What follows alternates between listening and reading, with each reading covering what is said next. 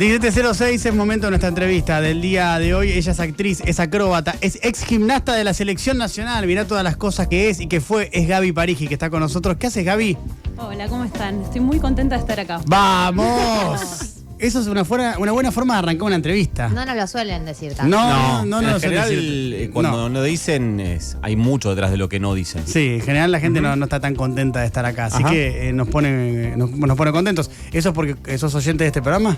Mirá, soy oyente, pero me gustaría ser más oyente porque me agarra en horario de trabajo. Yo trabajo de 2 a 7. Deja de laburar. El problema siempre es trabajar. Sí, Claro. claro. total soy artista independiente y me es re fácil sobra. todo. Oh, Sí, claro. sí, pensando manejar tus horarios. Claro, claro. Sí, sé tu propia jefa, vos no estás, me parece que Sí, lo estás viendo del lado negativo. Claro, totalmente. No estás viendo el lado más eh, positivo, el lado luminoso de todo esto. Gaby eh, hace una obra que es buenísima, que se llama Consagrada, El fracaso del éxito. Es una obra eh, divina que, bueno, ¿para qué contarla yo si está Gaby acá? ¿De qué se trata la obra, Gaby? Bueno, eh, como decía Dieguito, yo soy ex gimnasta de la selección, hice gimnasia artística desde los 4 hasta mis 19, durante Increíble. 16 años hice gimnasia artística, ahora hace 16 que soy actriz. Y bueno, la obra habla de mi historia personal como ex gimnasta de la selección. Es una obra igual que está basada en mi historia personal, pero está ficcionalizada. Hay un montón de personajes en escena, es un unipersonal, es hiper tragicómica, hay mucho, mucho humor, mucho texto, mucha danza, mucha acrobacia. Y trata temáticas, eh, esto, habla sobre la singularidad de la vida de una gimnasta, pero universaliza temáticas como la meritocracia, eh, la competencia, la lógica de los podios, el extractivismo en los cuerpos, eh, la lógica abusiva en las infancias. atrás Y, mm, y bueno, Un montón de cosas, claro. La vida, la vida Nisman, básicamente. Claro, sí, sí, no, es un, Habla un de todo. Habla de todo, tiene un montón de cosas, efectivamente. Ahora, eh, Gaby, tu experiencia fue clave para hacer esta obra porque justamente atraviesa toda tu vida y toda tu carrera como eh, gimnasta de alto rendimiento deportivo. Y en el alto rendimiento deportivo ya de por sí es muy exigente para cualquier persona. Imagino que cuando sos una niña, mucho más. ¿Cómo es eso? ¿Cómo se vive eso, ese alto rendimiento cuando tenés 7, 8, 9, 10 años? Sí, y es algo que te vas dando cuenta a medida que vas creciendo, es un relato que está muy naturalizado. Imagínense que yo no me acuerdo el primer día que pisé un gimnasio. Eh, tenía cuatro años, entonces, claro, era muy buena, era muy enérgica y de a poco me fui metiendo en el ámbito y cuando me quise dar cuenta, a los seis años estaba federada y a los ocho estaba viajando a Francia a un Qué torneo locura. en Marsella. Ocho años. Ocho años. Mismo si entran al Instagram de la obra van a ver que nosotras usamos, bueno, no quiero spoilear la obra, pero hay un poquito de audiovisual también en la obra y aparecen reportajes que a mí me hicieron en canales muy importantes de deportes, Claro. eh, bastantes polémicos, Claro. eh, que bueno, que me hacen reportajes cuando yo tenía 8 años, 11 años y las preguntas son increíbles. Porque están vinculadas justamente con cuestiones que no se le tiene que preguntar a una niña. Sí, la obra está, si bien no está subrayado, está enmarcado en una niña y adolescente que hizo gimnasia artística o una deportista que, que desarrolló su deporte en los años 90, 2000, entonces también en cuestiones que tienen que ver con género. Estábamos un poco más eh, atrás, digamos. Si bien en el deporte y en un montón de otros ámbitos no está ganada la batalla todavía, eh, hay un montón de cosas que hoy día se, hay otro tipo de tratamientos, hay protocolos y hay un montón de cosas que creo que no están naturalizadas como en su momento las aberraciones que yo podía llegar a escuchar o a ver o, o bueno, o a padecer dentro de un gimnasio. ¿Cuántas horas entrenabas por día? Ocho horas. Yo Ocho. entrenaba ocho. ¿Quieren conocer mi rutina? Por favor, adelante. Ya con 8 o 9 años entrenas 8 horas diarias. Sí, sí. Es que mm, en la gimnasia artística a los 19 sos grande. Claro. Bordeando la vejez, más o menos. Qué increíble eso, ¿no? Sí, eh, entonces el pico, esto igual se fue extendiendo un poco, pero como el pico de rendimiento, por decirlo de alguna forma, es a los 15 años. Entonces, claro, yo tenía, que esto está muy expresado en la obra y hasta en Tragicomedia, yo era muy, muy adulta a los 15 años, 14, 16. Em, ¿En qué notabas eso? ¿Dónde lo veías? y imagínate que yo viajaba 40 días sola, sin mi familia, eh, mismo en los reportajes, yo me escucho hablando y tenía un grado de madurez y de seguridad. Igual muchas veces era una contramáscara, algo conformado para soportar semejante Claro. ambiente. Hay un montón de cosas que yo también me doy cuenta ahora más de grande. Eh, también soy madre, entonces digo, también como que hay algo que desde la maternidad eh, una pone en reflexión un montón de cuestiones de, de- de la niñez de una misma, entonces te, van, ca- te siguen cayendo fichas. Estamos hablando con Gaby Parigi. Gaby es actriz, es acróbata y hace una obra que es súper recomendable que se llama Consagrada, el fracaso eh, del éxito, todos los viernes de marzo a las 21 horas en el Galpón de Guevara, ahí en Chacarita. Últimas cinco funciones antes de irse de gira a Europa, porque La es internacional, puede, puede. es internacional, ¿no? La, la que puede, puede. La que puede, puede. Así funciona esto. Eh, Gaby, una de las cosas que dijiste recién que me quedé pensando es eh, que la obra analiza también las lógicas del podio. Eh, ¿Qué quiere decir eso? ¿Qué, qué, qué hay en las lógicas del podio para pensar o para reflexionar?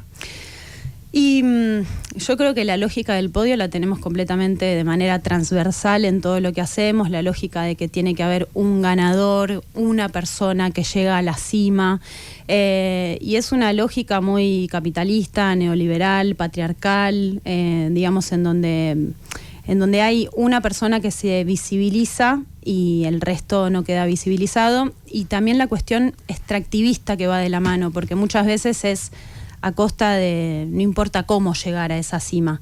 Y además cuando llegás a la cima, cuando te podés subir a un podio, muchas veces eh, tenés poder de voz, de poder decir algunas cosas.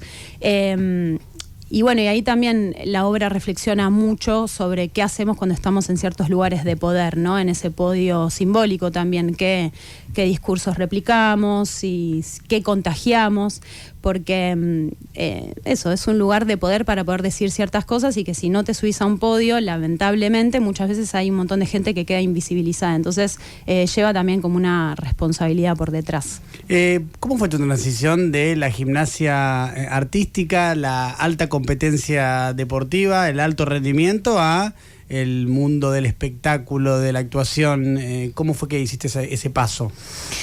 Fue hermoso, eh, pero en algún punto fue casualidad, causalidad. Yo ya en la gimnasia me daba cuenta que era flor de cachivache para hacer gimnasia artística, o sea, en el sentido de que disfrutaba mucho más las exhibiciones que la competencia. Era como, como que tenía una sensibilidad que, que otras compañeras quizás disfrutaban mucho más competir que yo. Eh, me iba bien en los torneos y todo porque era una máquina trabajando y entrenando, pero disfrutaba más las exhibiciones porque había algo de lo artístico, de lo singular de cada una que salía para afuera. Entonces, cuando terminé de competir, yo sabía que quería buscar eh, hacer algo que tuviera que ver con teatro, con danza, no sé qué. Empecé a buscar más por la comedia musical cuando llegué a la. Pero porque yo creía que el circo era lo mismo que la gimnasia artística, que te tenían como con una súper, súper exigencia. Entonces empecé a buscar por la comedia musical. Cuando llegué al mundo de la comedia musical me di cuenta que también era hiper competitivo y yo estaba asqueada De de, la competencia. la competencia. Claro. O sea, es más, yo soy entrenadora recibida de, de gimnasia artística y entrené, o sea, estudié para ser entrenadora pensando en poder hacer cosas diferentes desde adentro como entrenadora. Entrené un tiempo niñas y me di cuenta que en realidad con lo que no estaba de acuerdo era con la médula espinal de la cuestión, que era todo el tiempo incitar a competir. No importara en qué nivel, el objetivo era competir, ganar, esta lógica del podio. Eh, bueno, fui a ver una, una obra de una amiga mía en una escuela de circo de la arena. Fui eh, ahí, vi bailar a un chico que hacía danza, teatro, ta, ta, me emocionó completamente, me súper enamoró lo que vi y ahí me di cuenta que era eso lo que quería hacer y fue un camino de ida porque yo ya ese verano eh, me estaba formando, hice una formación profesional en circo contemporáneo y después me fui a Francia a estudiar en una escuela de circo contemporáneo. Y como tenía tanto, tanto bagaje acrobático encima, eh, medio que de toque empecé a trabajar y entré como rápidamente a, a ciertos mundillos y yo siempre digo que en vez de formarme en el circo, en la danza, en el teatro, me deformé. ¿Qué edad tenías? Cuando empecé a hacer danza, Cuando, circo y cuando eso, hiciste este clic, claro. 19, 19, 20, 21. O sea, ya a los 19 tuve- tenías dos profesiones. De alguna manera. Sí. O sea, gimnasta es Sí. una. No, no sé si ganabas plata, pero digo, independiente. Era, era, era como un laburo, ¿no? Laburabas ocho horas, entrenabas, competías, tenías una necesidad de rendimiento y ya a los 19 fuiste por un segundo camino. Sí. Sí, eh, mismo hace poquito en una entrevista Ezequiel Fernández Moore me hizo una pregunta que me dejó ahí como patinando, que me preguntó si yo creía que, que no habían respetado los derechos de la infancia. Eh, Claro. O sea, o, o más bien no solo en mi historia, sino en, En cómo se trata en el deporte de alto rendimiento con la niñez. Sí, sí. Y cuando, y yo bien nerd, fui a buscar cuáles son los derechos del niño y tal. Y no, Y no. que la verdad que hay bocha que no. Y hay bocha que no, Por ¿no? ejemplo, Claro. el no trabajar y de qué se trata no trabajar. eh, sí. Gaby, eh, sin spoilear la obra, obviamente, ¿no? Porque la obra es eh, consagrada, El fracaso del éxito, la que estamos recomendando y de la que Gaby es protagonista porque se trata de un, de un biodrama, un unipersonal. Eh, ¿Qué cosas nos podés contar de, de la exigencia completamente desmedida que tenía ese mundo de la alta competencia en la gimnasia artística cuando eras tan chica? Y era. Era feroz. Igual lo sigue siendo. Claro. Eh, lo sigue siendo. También en, un- en- en unas entrevistas de, de- de hace poquito tiempo me preguntaron como en qué cosas, tomando temáticas que usamos en la obra, en qué cosas creemos, creía yo que fuimos mejorando y en cuáles quizás no, como las temáticas. Y yo creo que hay algo del cuidado de la niñez que no especialmente fuimos mejorando. O sea, sí en cuestiones de género vamos avanzando, igual, ¿no? O sea, estamos años luz de hacia donde deberíamos llegar, pero bueno, eh, estamos ahí metiéndole lucha. Pero hay algo de, de la mirada, del cuidado del niño que la verdad, bueno, digo, se lo vio en la pandemia, se lo ve en un montón de cuestiones circunstanciales que van pasando, como el- eh, hay un, todo el tiempo una, una cuestión productivista en la niñez también, o sea, nos aplica a todos, ¿no? Pero está bueno nosotros como adultos estar eh, cuidando esas niñeces, productivista, ex- extractivista, eh, adultocentrista. Eh, entonces, en ese sentido hay, hay como esa herida que igual está completamente sanada y trabajada en terapia bocha de tiempo. Claro, claro, claro. Y sí. Pero digo- Y sí. Hiciste Y una obra. una obra, Hiciste un biodrama, imagínate, claro. Sí, Cómo y- está trabajado eso. Y la obra es hiper, hiper tragicómica. O sea, les voy a spoilear mini, pero digo, está el personaje del entrenador, está el personaje de la están las mamis, están los papis, están las compañeritas de ella. Pues yo no soy yo en escena, es esa consagrada. Y mismo hay muchas cosas también de mi vida, no solo por la gimnasia. Digo, mi, mi hermano fue un muy buen jugador de fútbol. Yo me acuerdo ir los domingos a la cancha. Y hay una escena especialmente que nosotras le llamábamos las mamis y los papis, que está evocada en lo que yo recuerdo eh, de ir a ver a mi hermano, de lo que escuchaba, de lo que las mamis Terrible, y los ¿no? papis decían. Claro. Sí. La presión esa. Era tragicómico, Sí, o sea, sí, la realidad sí. siempre va a superar a la Sí, ficción claro ampliamente. Sí, Sí, eh, perdón, Galus, ibas a decir algo. No, no. Ah, eh, que sí, que en esos lugares la presión se nota y mucho, y un montón. Tenía una pregunta con respecto a tu familia, porque vos decís que de los cuatro años que, que pasabas mucho tiempo entrenando, me imagino que ahí no sé si, si por ahí pensaban en el momento que era lo que vos querías o qué rol tuvo tu familia en, en toda esta trayectoria. Sí, bueno, yo no tengo más que palabras de agradecimiento para con mi familia porque digo, también yo llegué, mismo esto fue muy emocionante porque vino Fernando Signorini, el entrenador de Maradona, a ver Sí. la obra y fue algo que él me dijo emocionado, al final me dice, y vos llegaste a lograr hacer esto. Hay un montón que no llegan hasta el final y él me decía, hay chicos que se suicidan en el camino y todo. Entonces digo, yo Claro, por el nivel desmesurado de exigencia, ¿no? Sí, y además porque, digo, yo fui exitosa, o sea, con toda la, digo, a mí me fue bien. Claro, vos Eh, competiste por el mundo. Sí, eh, a mí me, me fue bien, digo, pero es, es muy, es muy duro para si, si no te va bien y si te va bien, pero digo, no, es, es muy, muy complejo. Entonces, mi familia, primero que nací en una familia con privilegios económicos, emocionales, sociales, o sea, entonces digo, también tengo que agradecer eso y me acompañaron un montón siempre. Y eh, hace poco, porque la obra fue declarada de interés en la legislatura porteña, bueno, yo tuve que hablar, bla, bla, bla, y me puse, y por cosas que fui al Comité Olímpico y no sé qué, y, y lugares en donde pude acceder, que no había podido acceder como deportista, pero gracias a la obra sí pude acceder, me di cuenta que también muchas veces a las familias se las critica como ejemplos como cuando a una chica le pasa algo, ¿dónde estaba esa mamá? ¿Qué estaba haciendo esa mamá? ¿Viste? Eh, se, los critica y las familias son víctimas de esa maquinaria también, son víctimas de ese relato, de esa maquinaria y por primera vez están teniendo un hijo eh, deportista de alto rendimiento. Entonces también se van enterando de un montón de cuestiones.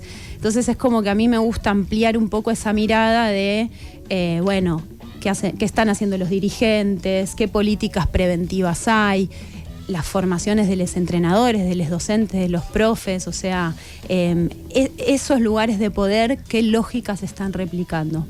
La obra se llama Consagrada, el fracaso del éxito. La pueden ver todos los viernes de marzo a las 21 horas en el Galpón de Guevara. Es un lindo lugar el Galpón de Guevara, no sé si lo conocen, pero es una buena oportunidad para hacerlo. Ahí en eh, Chacarita, las entradas las pueden conseguir por alternativa teatral. Eh, y la verdad que es una obra buenísima que recontra vale la pena. Que si tienen ganas de ir a, a ver algo, les recomendaría que vayan a ver esto durante el mes de marzo, porque de verdad eh, Gaby hace de todo, además, ¿no? Eh, todos esos personajes de los que acaba de hablar los interpreta ella en un gran despliegue eh, actoral y además eh, si van al Instagram de Consagrada se van a dar cuenta que hay un montón de gente, no como yo, sino gente que sabe de verdad de, teatro y demás, eh, actores, directores, consagrados, que recomiendan la obra de Gaby Parigi, así que no solamente este programa, sino gente que sabe mucho recomienda que vayan a ver esta obra, además de que fue declarada de interés mm, deportivo en la legislatura porteña, ¿no? Es una cosa ya... Otro partido estamos jugando, ¿no? Ahí, claro, otro partido. Bueno, eh, es Gaby Parigi, eh, que está aquí eh, con nosotros. Las entradas son por alternativa eh, teatral. Gaby, para cerrar, ¿algo más de la obra que quieras eh, comentar o, o preferís no spoilear nada más? No, esto que en abril nos vamos de gira, entonces verdaderamente son las únicas cinco funciones que vamos a hacer ahora, ya se están vendiendo y, y bueno, que hicimos cuatro temporadas a localidades agotadas, entonces no quiero meter presión, pero que no cuelguen y sacar la entrada. Ya, vamos a sacar la entrada porque hay que hacer la quinta temporada y tiene que ser eh, igual que las horas 4, ¿no? Dale, Eh, Agotada full full, ¿no? Alternativa teatral para agotar full full, Galpón de Guevara, viernes de marzo. El fracaso del éxito consagrada es la hora. Gaby Parigi, la protagonista. Gaby, gracias por haber venido. Gracias a ustedes. Y seguí escuchando el programa, ¿eh? Sí, obvio. Por supuesto.